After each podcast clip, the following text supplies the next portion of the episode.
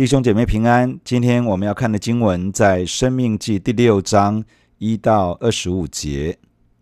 第一节，这是耶和华你们神所吩咐教训你们的诫命、律例、典章，使你们在所要过去得为业的地上遵行，好叫你和你子子孙孙一生敬畏耶和华你的神，谨守他的一切律例、诫命。就是我所吩咐你的，使你的日子得以长久。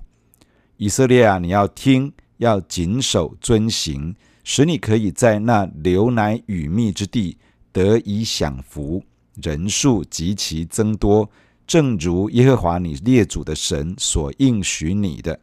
以色列啊，你要听，耶和华我们神是独一的主，你要尽心、尽性、尽力爱耶和华你的神。我今日所吩咐你的话，都要记在心上，也要殷勤教训你的儿女。无论你坐在家里，行在路上，躺下起来，都要谈论；也要系在手上为记号，戴在额上为经文，又要写在你房屋的门框上，并你的城门上。摩西回顾在何烈山的历史。耶和华神在烈火之中将十诫直接的告诉以色列百姓，以色列人因为惧怕的缘故，请求摩西代替他们去领受神所要说的话语，然后告诉他们，他们答应必定会谨守遵行。摩西因此成为以色列人与耶和华神之间的中保。接下来，摩西要进一步教导以色列百姓，当进入迦南地之后，要如何生活，得享上帝的赐福？这里说，这是耶和华你们神所吩咐教训你们的诫命、律例、典章。这是指的是接下来摩西所要教导的内容。诫命指的是十诫，律例指的是法令、条例制定下来的规范，典章指的是各项民事、刑事案件的审判依据。这些内容不只是在何烈山那时颁布，更是为了在以色列人进入迦南地应许之地之后，可以作为整个国家社会运作的依据。这些教导的内容也要培养以色列人，包括当时的世代与后来的子子孙孙，都能够敬畏耶和华上帝，认真遵行他的律例诫命。当以色列人这样认真遵行的时候，会使他们在应许之地长久居住。在这里两次提到以色列啊，你要听，这表达的是在神面前存着聆听的耳与顺从的心，用这样的心去领受神的话语，并且谨守遵行，认真的顺服圣经的教导。谨守遵行神的话语所带来的结果是：第一，可以在那流奶与蜜之地。得以享福，牛奶与蜜之地指的是应许之地有丰富的出产。牛奶可能指的是畜牧业的出产丰富，而蜜指的是有许多显花植物可供蜜蜂采花成蜜。而显花植物茂盛，也代表会有许多开花结果的植物，产出许多的农作物，可以作为食物。谨守遵行神的话语所带来的第二个结果是人数极其增多，这指的是人口数的增加。当然，这也意味着世世代代延续在应许之地承受为业。以上这两件事情的发生，正如耶和华列祖的神所应许的，以色列人因为信心的回应，得以进入迦南地得地为业。但是他们必须要谨守遵行神的话语。才能够在应许之地享福，并且长久的居住。摩西还要以色列人带着顺服的心，留心聆听以下的话：耶和华我们的神是独一的主，你要尽心、尽性、尽力爱耶和华你的神。主耶稣曾经引用《生命记》的这段话，说这是诫命中第一要紧的。换句话说，这段话是诸多诫命之中。最重要的一件事情，这里面包含了两个层面。第一，耶和华神是独一的神，是独一的主宰，这表示只有耶和华是独一真神，是我们唯一应该敬拜、爱戴、顺服的对象。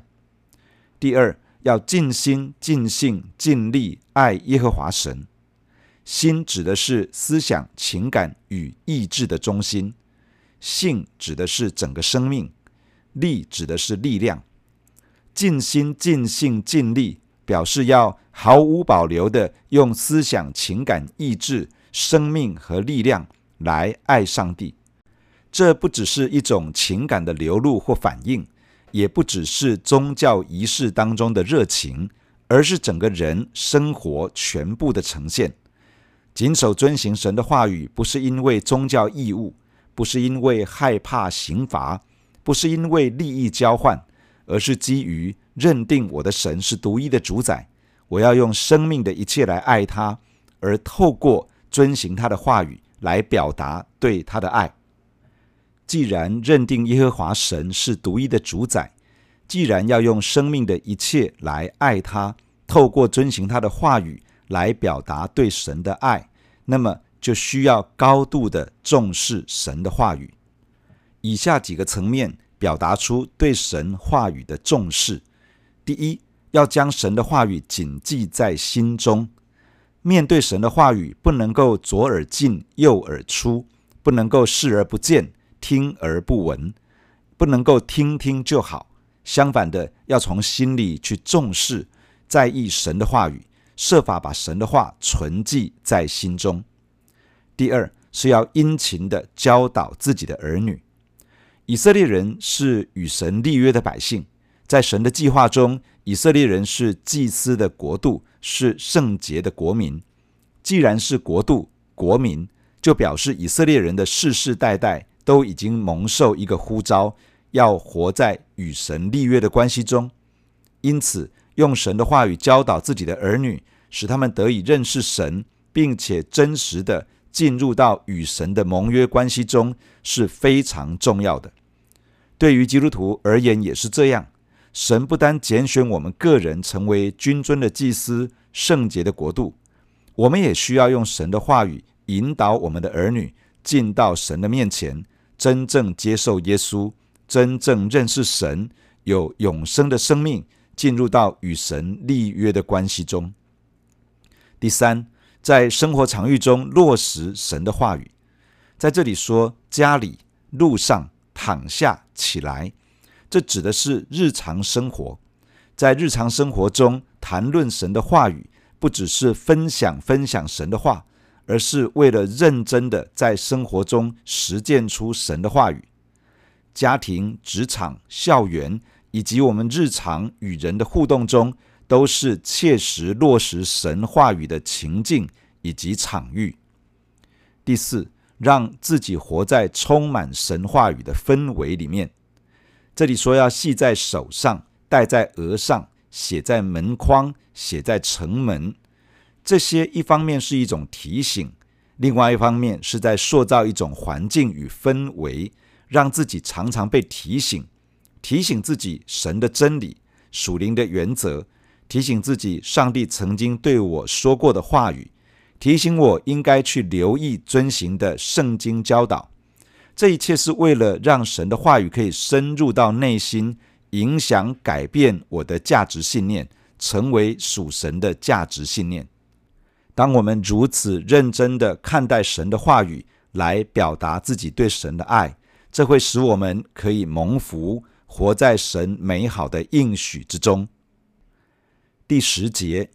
耶和华你的神领你进他向你列祖亚伯拉罕、以撒、雅各起誓应许给你的地，那里有城邑，又大又美，非你所建造的；有房屋装满各样美物，非你所装满的；有凿成的水井，非你所凿成的；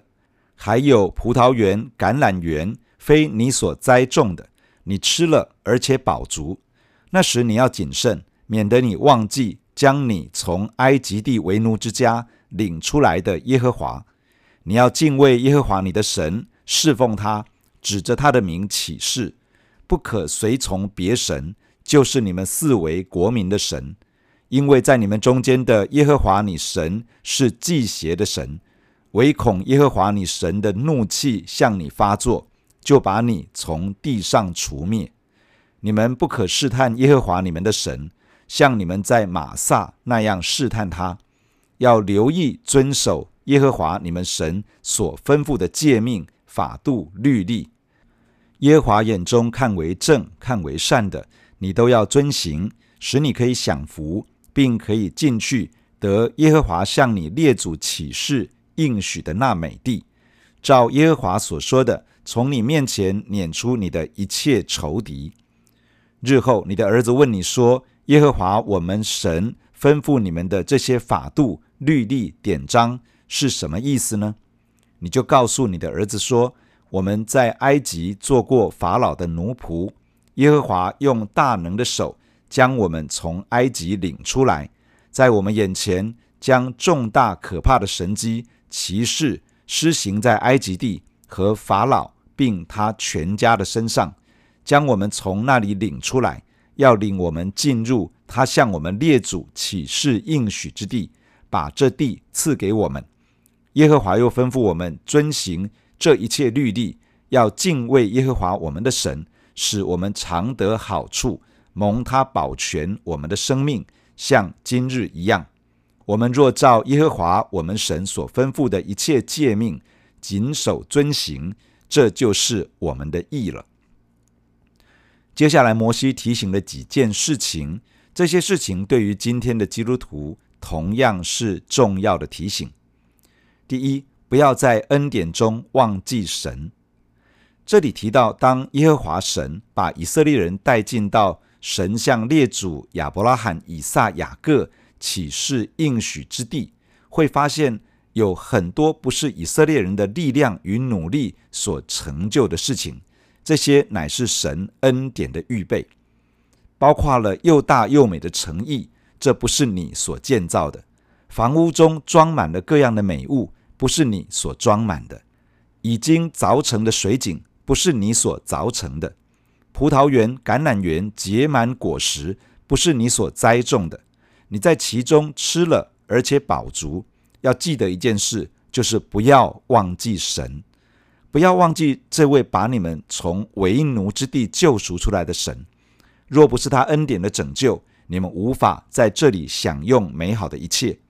若不是他恩典的预备，你们也什么都享受不到。反而要在努力征战之后，还要再花功夫、辛勤的耕种与建造，才能够有这些东西。因此，不要在享用恩典之中把神给忘记了。神透过摩西提醒以色列人，他们经过征战得地为业，确实付出了许多心力与代价。但是有更多的恩典与祝福，不是他们的力量所争取来的，不是他们的努力所成就的，而是神自己的预备。人很容易看着自己的努力，夸口自己的成就，接下来仿佛什么事情都是自己努力换来的，但是这不是事实。有更多的层面，并不在人自己的掌握之中。能够看到事情顺利的进展，能够看到问题迎刃而解，能够看到突破的来到，这其中上帝的恩典远远大过我们的努力与付出。千万不要自高，认为什么都是自己做出来的，而将神抛诸脑后。我们要留意保守自己的心，把感谢与荣耀来归给神。摩西提醒第二件事情是要敬畏耶和华你的神，这包括一方面要敬拜侍奉他，指着他的名起誓，这表示相信神的名是有能力的；另外一方面，不可随从四围国民的神，包括迦南地各民族的神明以及周围国家所敬拜的偶像。摩西这样提醒，因为耶和华神是一位忌邪的神，他深爱他的子民。爱到一个程度，无法容许第三者介入其中。若是以色列人跑去跟随这些神明偶像，将会惹来神的怒气，使以色列人无法长久居住在应许之地中。以色列人进入迦南地之后，在面对新的环境、新的经济生产形态，以及不同的天气条件等等，很容易面对一个信心的考验。到底耶和华神能不能在以农业生产为重要经济活动的迦南地，仍旧掌管一切，而且帮助以色列人经历到昌盛与丰富呢？要继续依靠耶和华神呢，还是要考虑寻求迦南地各个民族的神明偶像？毕竟迦南各民族在这个地方已经很久了，很有经验了。而他们所信靠的是这些神明偶像，现实的压力与未知的将来，考验着以色列人对神是不是仍旧保有一颗单纯的信心。这对于今天的基督徒也同样是一个信心的考验。我们可能不会跑去拜偶像，但是很容易有一个试探，就是在生活、工作、专业或者是某一些领域中，不太相信。神仍旧掌管着那个领域，不太相信神能够在现实生活上赐福给那些全心寻求他、倚靠他的人，于是很可能在这样的情境下，增加了一些东西来取代上帝在我们生命中的角色与地位。摩西对以色列人的提醒，也成为对我们的提醒，要敬畏上帝。不要用别的来取代上帝在我们生命中的地位，也不可以随从这些东西而去。摩西提醒第三件事情是不可试探神。摩西提到以色列人在玛撒试探神，这指的是出埃及记十七章所发生的事情。那时以色列人因为没有水，就跑来找摩西争闹，而且说耶和华到底是不是在我们的中间？试探神是从不信的恶心而来的。以色列人不信耶和华神真的能够解决在旷野里面没有水喝的问题，于是带着不信的恶心来与权柄争闹。摩西提醒他们，要面对迦南地的新生活时，不可以像在玛萨那里那样的试探神。神能够为以色列人征战，把产业赐给他们。神能够满足以色列人在迦南地一切所需，能够解决他们一切的问题，就如同在旷野中神照顾他们一切的需要一样。所以以色列人要真的把神当作神来对待，认真看待他的话语，留意遵守上帝所吩咐的诫命、法度以及律例。凡是神眼中看为善、看为正的，都要认真去遵行。当以色列人把耶和华神当作上帝来看待，用正确的态度回应他，他们就可以经历得胜，进入应许之地，享用神所预备的福分。摩西提醒第四件事是要把信仰传承给下一代。当以色列人进入迦南地之后，后代子孙面对这些已经存在的法度、律例、典章，询问上一代。这些是什么意思呢？这表示在家庭的情境中，父母亲教导儿女上帝的话语，而儿女也就着这些信仰的内涵，在询问自己的父母亲。这时，做父母的要把上帝的作为教导儿女，包括神拯救以色列人，用大能的手，借着许多大而可畏的神迹奇事，刑罚埃及和法老全家。将以色列人从为奴之地拯救出来，这些事情都要告诉自己的儿女。此外，还要告诉他们神如何把以色列人带进到神所应许之地，把这地赏赐给他们居住。神也吩咐以色列人要遵行神的一切律例，要敬畏上帝，为的是使以色列人得到益处，并且蒙神保全生命，可以在应许之地安然居住。摩西要父母教导儿女，要照着耶和华神所吩咐的一切诫命，谨守遵行，因为这就是以色列人的义，是活出与属神的子民相称的一种生活样式。家庭是传承信仰与属神的信念以及价值最重要的场域。做父母的需要成为榜样。让儿女可以从我们的身上学习关于神的事情，我们也需要依靠神的恩典，把儿女带到神的面前，建造他们的生命，成为一个敬畏神的人，使他们的生命顺服神的话语。我们的生命中需要有神的作为彰显，有属神的见证可以诉说，让儿女从我们的身上看见一位又真又活的神，使他们也可以一起来信靠上帝，用他们的生命来跟随神，让属灵的产业可以代代相传，而且可以更加的丰盛。弟兄姐妹，让我们一起在神的面前来祷告。感谢亲爱的天父，透过今天的经文来对我们说话。亲爱的主，你是那位独一的主宰，你是那位永活的真神。主，我们要单单的认定你，单单的敬拜你，跟随你。主，你帮助我们因着敬畏你，帮助我们重视你的话语，帮助我们因着爱你，我们认真的看待你的话语。主啊，让你的话可以常常围绕在我们的生命中，充满在我们生活当中的每一个层面。主啊，求你赐福给我们智慧、力量、恩典，能够把你的话存记在我们的心中，而且让你的话不断地影响、塑造我们里面的价值信念。亲爱的主啊，你也赐福在我们每一个人的身上，保守我们在享用你的恩典当中，能够把所有的感谢、荣耀归给你。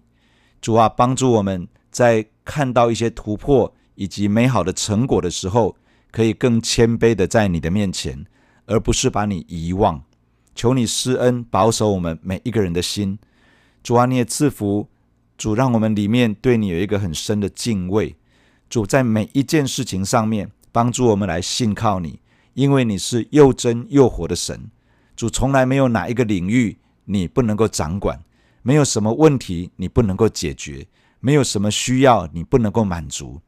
亲爱的主，帮助每一个弟兄姐妹，帮助神的儿女，可以这样单纯的来信靠你，在我们人生的每一个阶段，在我们所遇到的各样的需要里面，帮助我们信靠一位全知全能的神，帮助我们信靠耶和华以勒供应我们一切需要的神。亲爱的主，赐福帮助我们没有落到试探你的罪里面，主保守我们的心，永远对着你是存着一个单纯的信心。主啊，在我们面对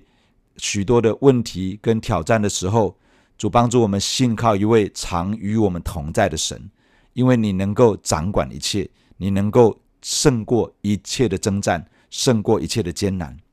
亲爱主，让我们的生命不断的经历你，让你在我们的身上显出是一位又真又活的神，好让我们的生命里面有很多的故事，很多的见证可以分享给我们的儿女。主啊，让我们的儿女从我们的身上看见一位又真又活的神，看见一位值得信靠的神。主，愿我们的孩子是敬畏你的，愿我们的孩子是真正认识你的，愿我们的孩子进入到与你立约的关系，一生的敬畏你，跟随你。谢谢你，主啊，愿你在我们身上所建构起来美好的产业，可以全数的传承在我们下一个世代当中。让你的名在我们的下一代以及世世代代得到最大的荣耀。谢谢你听我们的祷告，奉耶稣基督的名，